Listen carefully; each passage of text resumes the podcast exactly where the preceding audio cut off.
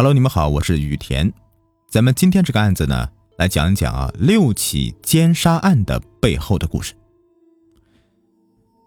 两千零三年的一月十二日，郑州。郑州呢是河南省的省会，更是中原地区的交通枢纽。这天上午啊，经群众报案，河南省新乡市公安局在霍家县人民胜利区九号桥下发现一具无头女尸。经过现场的尸检，发现这是一名年轻的女性。侦查员立即开展走访，对尸源展开调查。面对这样一起重大的杀人案，新乡警方感到十分棘手。为什么呢？因为同样类型的杀人案呢，在不到三个月的时间内，已经是第二起了。原来，早在两千零二年的十一月十二日。有人在新乡市原阳县的幺零六与幺零七国道的连接线路边的水沟斜坡上，发现一具无名女尸。经过三个月的侦查，新乡市警方居然没有发现任何有价值的线索。此时呢，又发现一名女尸，而且头颅还不见了，这就更难确认死者身份了。警方在一月十二日的无头女尸案的现场附近。发现了一辆汽车的轮胎印子，但调取附近的监控啊，却没有看到可疑车辆。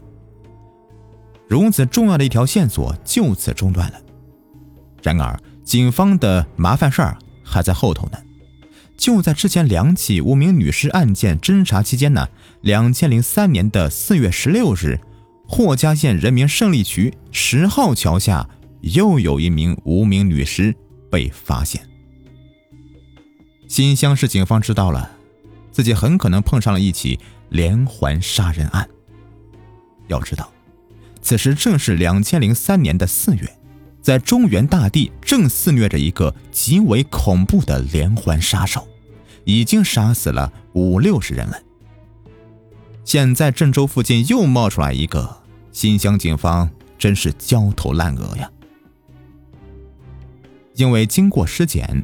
三名女性死前都曾与人发生过性关系，而根据体内残留的精液鉴定，警方认定了三案均为一个人所为的。面对严峻的情况，新乡警方决定成立专案组，专门调取两百名精干警力进行全方位的排查。河南省公安厅也给予了大力支持。这样认真一查呀，案情果然是获得突破。原来。经过对比，警方发现，河南南阳市南召县的二十一岁的女青年温某，和一月十二日现场的无头女尸，无论从身材还是穿戴上来看呢，都非常的像。两千零三年的一月十一日早晨，在商丘市民权县打工的她，乘车回南召县。可就在中午来郑州火车站的时候，转车时，他居然神秘的失踪了。经过和温某直系亲属的 DNA 进行对比啊，警方认定死者就是温某。也就是说，在一月十一日温某失踪后的第二天，他的尸体就出现在了新乡市。那么，谁是最后一个接触到温某的人呢？警方进一步侦查得知啊。温某是由民权县一名姓郭的男子啊送往郑州的，这也成了侦破这次系列杀人案的重要线索。很快的，郭某就到案了，但他的交代让警方非常的吃惊。原来，郭某向专案组民警透露啊，一月十一日中午，他和温某在郑州市的迎基商贸城遇到几名男青年，对方称是派出所的。并把他们带到蜜蜂张派出所盘查，后面呢又被罚款两千五百元。郭某还说呀，从他们互相之间的称呼上来说呀，这几个人呢当中有一个叫做卫东的。专案民警调查发现，这个蜜蜂张派出所里面没有叫卫东的民警，倒是有一个叫做陈卫东的线人，经常出入该派出所。此时呢，专案组可不管是什么线人不线人的了。他们立即出动，于四月二十三日凌晨将此人抓获。经审讯啊，陈卫东对敲诈犯罪的事实供认不讳，同时啊，交代了王怀义等几个同伙。那么，此时除了陈卫东，其他几名线人在何处呢？原来，这些线人呢，正在和密封章派出所的副所长王建国在一起，呃，在湖北的神农架等地旅游呢。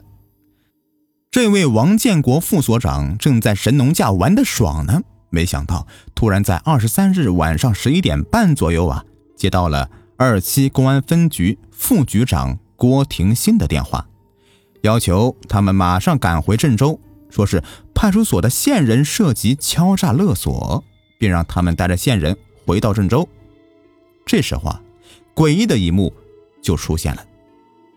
就在王建国副所长接到电话半小时之后，几名线人中的王怀义就给郑州家打了一个电话，他跟妻子方某说呀，自己可能要去受审一段时间了，这是因为啊。自己参与了对温某和郭某罚款的事情，但他马上安慰妻子说：“呀，这罚款的事是别人决定的，他自己呢只是具体执行，不会受多少牵连的。”四月二十四日的凌晨六点二十分许，王建国就接到了专案组工作人员、郑州市刑侦支队长、副队长牛建电话，说是有线人涉嫌杀人。要求王建国配合专案组把他们控制好。随后啊，王建国把线人们都叫到他的所住的宾馆房间内。牛建赶到之后啊，与王建国一起将线人们控制起来，于当天呢带回郑州。等回来以后啊，专案组立即对几名线人进行了 DNA 的检验。经鉴定，王怀义的 DNA 啊与三具女尸的体内精液。DNA 一致，在铁一般的证据面前，王怀义只好向警方交代了强奸杀人的系列罪行。而此时呢，郑州刑警都惊出一身冷汗，因为他们得知了，二十四日凌晨，王怀义已经得知敲诈勒索的罪行败露了。如果他立刻逃走，后果真的是不堪设想。真是不怕虎一般的对手。就怕猪一般的队友啊！那么王怀义是如何作案的呢？原来，两千零四年的一月十一日中午，在民权县从事美容美发生意的郭某和女友温某来到郑州。当两人手挽手刚走到长途汽车站的门口时，突然被三四个大汉拦住。其中一个黑胖子拍着郭某的肩膀问道：“啊，你俩是不是一块的？”郭某说是，另外一个人呢，将证件在郭某眼前一晃，说：“我们是公安局的，有案件需要你们配合，跟我们到派出所走一趟。”随后啊，两人呢被带上警车了，拉到了火车站西北侧的蜜蜂张派出所。到派出所以后啊，他们将郭某与温某分开进行了询问。在副所长办公室里，黑胖子孙占军呢，就逼迫郭某承认与温呢。有两性关系。做完笔录之后，孙占军让人把郭某身上的手机、钥匙和五百元现金都搜出来，然后啊，对郭某说：“你们的行为属于卖淫嫖娼，要对你们进行拘留或者收容。”这时候，陈卫东走进来，声称要孙占军看在他的面子上面放过郭某。经过反复的讨价还价，最后孙同意让郭某交两千元罚款。在派出所的另外一间屋子里，王怀义与李明红对温进行了审讯时，王怀义啊偷偷记下了温某的手机号码。晚上七点左右，王怀义用公用电话将温某约出来吃饭。此时啊天色已晚，吃完饭后，王怀义提出用警车送温某回家，温某呢也同意了。行至途中啊，这个某县的县城。王怀义就凶相毕露，提出要与温某发生性关系。温某呢被迫同意。这事情完毕之后啊，温某就哭哭啼啼的说要下车，说自己要打车回去。但是这个时候，王怀义已经决定杀死温某灭口了。他用菜刀将温某杀死，随后将尸体拉到黄河以北的新乡市霍家县境内抛尸。此外，王怀义还供认了，自两千零一年以来，他先后强奸、抢劫、杀害六名女青年，分别抛尸元阳、霍家等地。之前提到的两千零三年的十一月十二日，元阳县发现的无名女尸就是他奸杀的。在当天的凌晨两点许啊。王怀义在郑州市中原路将到郑州打工的女青年朱某某接持到自己的驾驶的面包车上。当车开到了元阳县境内的黄河大堤时，王怀义在车内将朱某强奸，然后用一个黄色丝巾将朱某勒死，抛尸至元阳县元武镇国道北路旁的一个水沟坡上。而在两千零四年的三月二十六日晚，王怀义啊，在送一个洗浴中心的女服务员李某某去郑州的火车站的途中啊，得知李某某带有一千七百元现金的时候，便产生抢劫念头。王怀义驾车行至开洛高速公路贾鲁河桥北西两百米的时候，在车内与李某某发生性关系，后用手猛地掐住李的脖子，将李给杀害。然后抛尸，并把手机和现金抢走。目前已经查实，王怀义在给郑州市的另外一个所里面充当线人时候，杀人后曾开着所里面三辆不同车号的警车去抛尸。这也就是为什么新乡市的公安局在进行调查时总发现不了抛尸车辆的原因了。谁能想到，抛尸车辆是一辆警车呢？王怀义的身份问题一直是人们关注的焦点。事实上啊，就在案件侦破期间，郑州一度传出派出所民警杀害六名女青年这样一个传闻。这个传闻究竟是来源何处？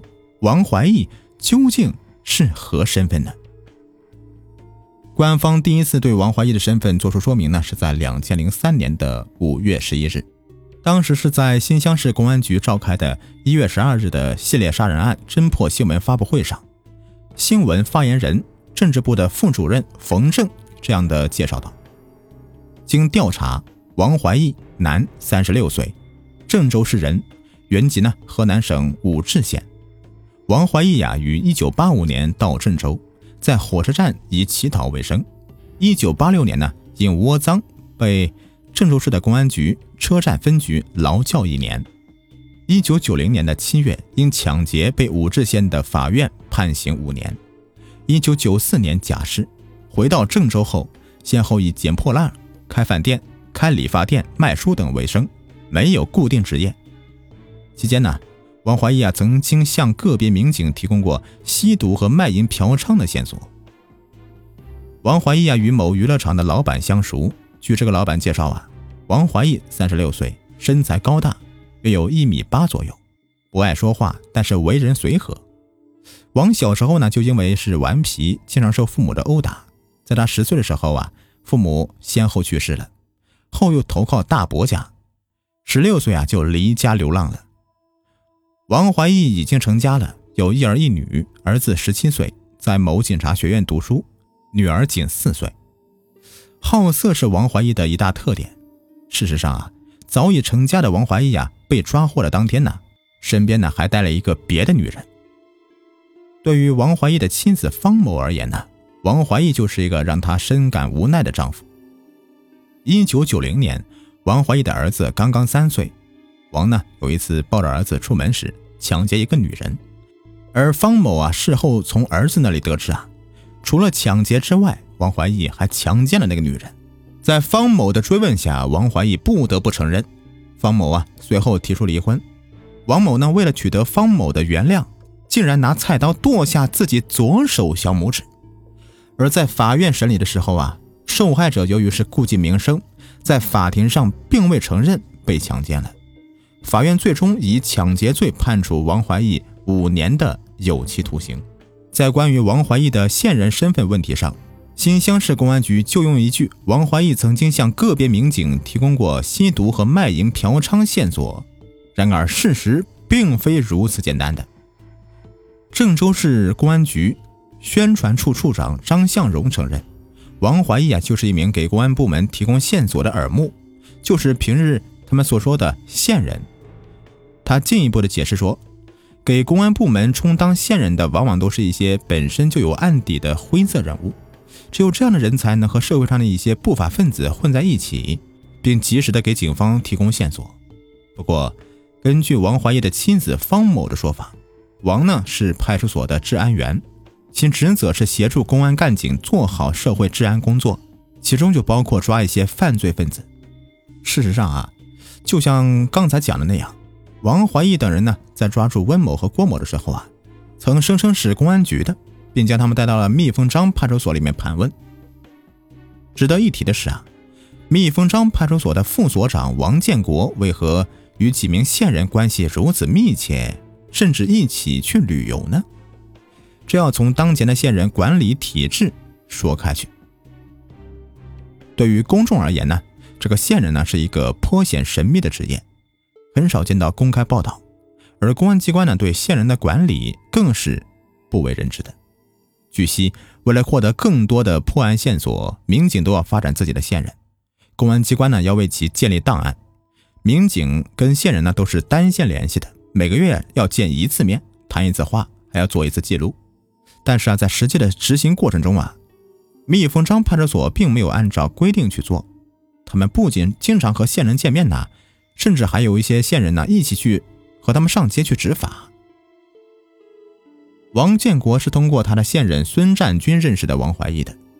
按照王建国的说法呀，两千零三年的夏天，郑州市警方展开的狂飙行动，以改善春节期间的治安状况。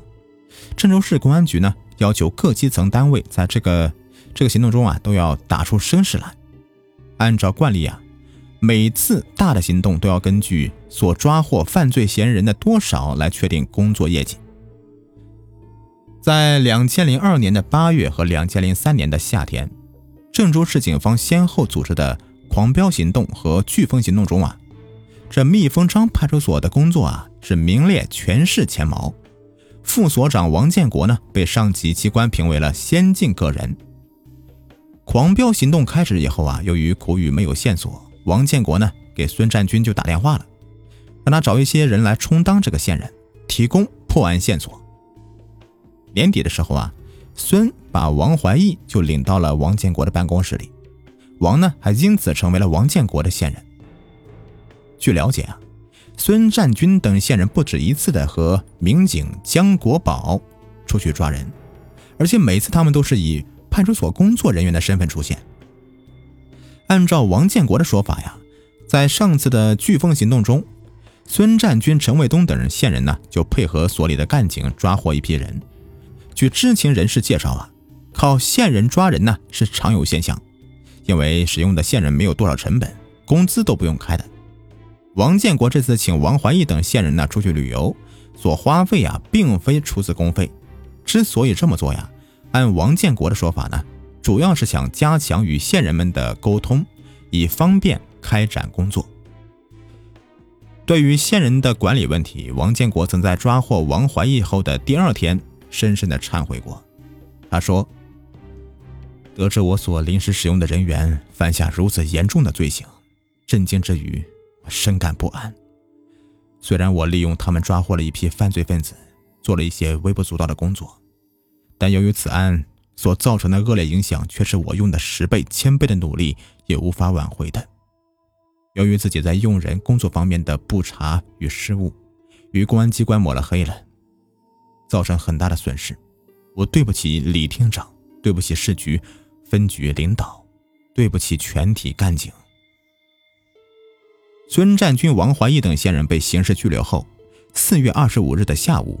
忐忑不安的王建国给河南省公安厅和郑州市的公安局领导写了一封信，内容呢长达五页，信中详细说明了他当初认识王怀义、孙占军等线人的过程。写完信之后啊，王建国把信交给了在场的干警，随后就被刑事拘留了。六月五日，检察机关以涉嫌敲诈勒索罪将其批准逮捕。王怀义系列杀人案告破之后，郑州市警方已经以此为契机，整顿警纪警风，而针对蜜蜂庄派出所的调查也有了结论了。由王怀义杀人案牵扯出的蜜蜂庄派出所的多起敲诈勒索案，就是在所长范景诗和副所长王建国的授意下，由派出所的治安员公开实施的。这个王怀义、孙占军、吴文生等一些素质低下的治安员呢，还总结出一套敲诈勒索的方法，其中呢，以干拍和放鹰最具特色。干拍呢，就是。治安员老文最擅长的敛财方法了。一天下午四点多钟吧，老文呢来到这个火车站的广场，转悠一圈之后啊，一个打扮异常妖艳的女人就引起他的注意了。那个女人呢，就领了一个五十岁左右的一个老头进到一个小旅馆。半小时后，那老头呢从旅馆里面出来，一辆警车已经等在那里了。老文呢，赶紧上来叫住老头，说：“公安局的有案件，配合一下，跟我们走一趟。”这到派出所以后啊，在威逼下，老头承认了自己是嫖娼了。老文对老头说：“呀，要对他进行治安的扣留。”老头很害怕呀，跪在地上是恳求放了他，表示愿意交罚款，然后让家人送来了五千块钱。老文呢，就装模作样的是批评老头一顿，并骗他说。发票用完了，要发票的话，等过两天再来拿。人走以后啊，老文把钱和笔录交给了范警师。半个月之后，见没有什么事了，范警师就把老文叫到他的办公室里，给了老文等几个人呢一千三百元钱的提成。老文后来供述说呀，我们干这个干拍时，从来没有带过什么传唤手续，每次罚款也没有开什么罚款手续。罚款一交就让别人走了。在所长的授意下，所里的治安员们线人利用干拍进行了敲诈勒索，他们都说不清干过多少次了。这个放鹰呢，就是所里面的治安员呢，利用自己掌握的小姐进行敲诈勒索。当有人找小姐时候啊，小姐就先和所里面的治安员联系，完事之后啊，治安员呢将嫖客抓走。以拘留等处罚相威胁要钱，然后呢，再给小姐提成。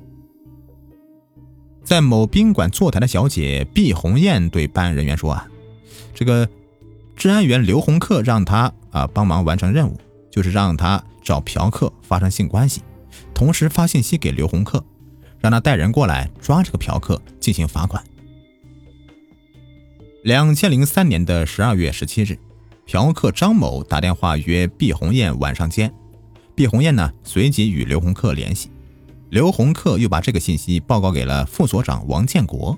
这晚上十一点左右啊，刚刚走出宾馆的张某和毕红艳被抓住了，将人带到了所里之后啊，刘洪克对张某威逼恐吓，张某呢交了八千元罚款才得以脱身，毕红艳从中得了三千六百元的提成。其实，治安员根本就没有执法权，但蜜蜂张派出所的治安员在所长范景师、副所长王建国的授意下，就敢于以公安名义如此执法。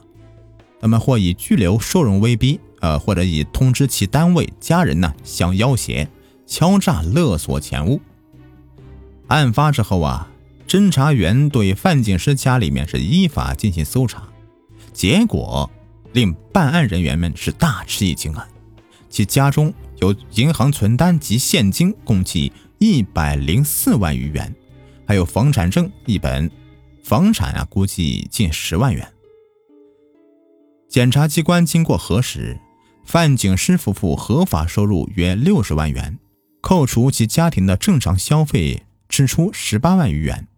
范景诗对超过其合法收入价值为七十万余元的财产。不能说明合法来源。两千零五年的三月七日，新乡市中级人民法院作出一审判决：蜜蜂庄派出所的原所长范景诗因滥用职权罪、巨额财产来源不明罪，被判处有期徒刑五年零六个月；其他民警、治安员等十三人因滥用职权罪、敲诈勒索罪，分别被判处五年至一年的有期徒刑。王怀义的系列杀人案呢，引起公安部的高度重视。